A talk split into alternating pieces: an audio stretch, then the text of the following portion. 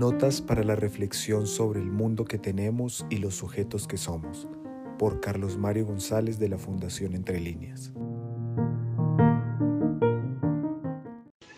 Si he hablado del proceso de producción capitalista, no es porque la sociedad capitalista quede reducida únicamente al ámbito de la producción, sino porque la producción es un soporte decisivo de lo que va a ser el diseño del conjunto de la sociedad. Pero en la sociedad hay otras esferas. La esfera social de la producción capitalista, con sus procesos de concentración y acumulación, generará formas de agrupamiento, de clases, de grupos marcados y determinados por esos rasgos que tipifican la producción, quiénes son los productores, quiénes son los asalariados, etc. Pero hay también una esfera política. El capitalismo para poder mantener ese proceso de producción necesita condiciones de reproducción y garantías de que ese proceso podrá mantenerse en pie y para eso configura formas de poder, configura un tipo específico, por ejemplo, de ejercicio de la política, que veremos si efectivamente es garantía de la democracia o no. Y hay también una esfera ideológica, donde las representaciones, las formas de concebir, los ideales, los valores, en general lo que llamamos pues las mentalidades, son también condición para que el sistema pueda encontrar términos de reproducción, es decir, de mantenimiento y supervivencia. Ahora, en el capitalismo hay un rasgo fundamental en, el ámbito de la producción, y es que el capitalismo es un invento de la humanidad que por primera vez encuentra la clave y la forma para generar una acumulación al infinito de la riqueza. Otras sociedades, la esclavista, la feudal, fueron sociedades de explotación y sociedades de honda división social.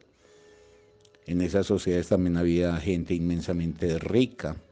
Pero la peculiaridad de esas sociedades es que la explotación tenía un término,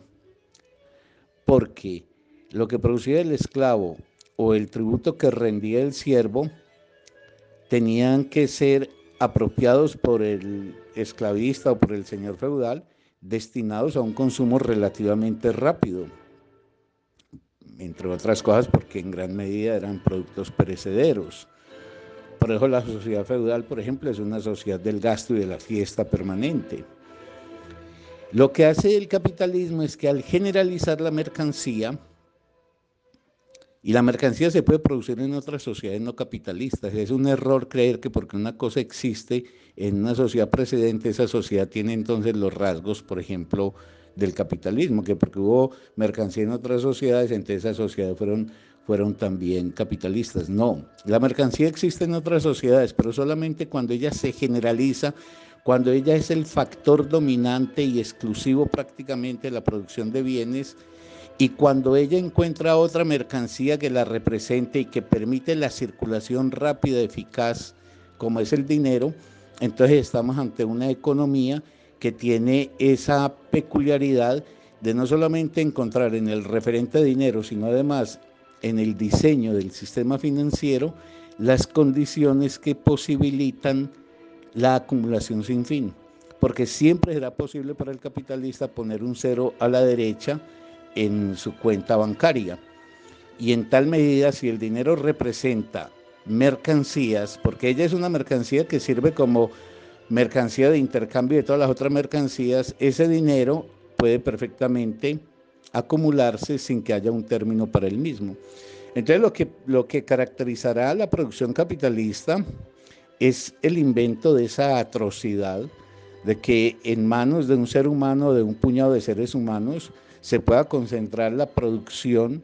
del conjunto de la humanidad y que esa concentración de esa producción se pueda llevar a términos sin límite. Eso tendrá repercusiones hondas y profundas sobre las configuraciones sociales, sobre las configuraciones políticas, etcétera, y que nos conducirá inevitablemente a preguntarnos si el capitalismo, por ejemplo, sostiene las condiciones de posibilidad de la democracia. Por ejemplo,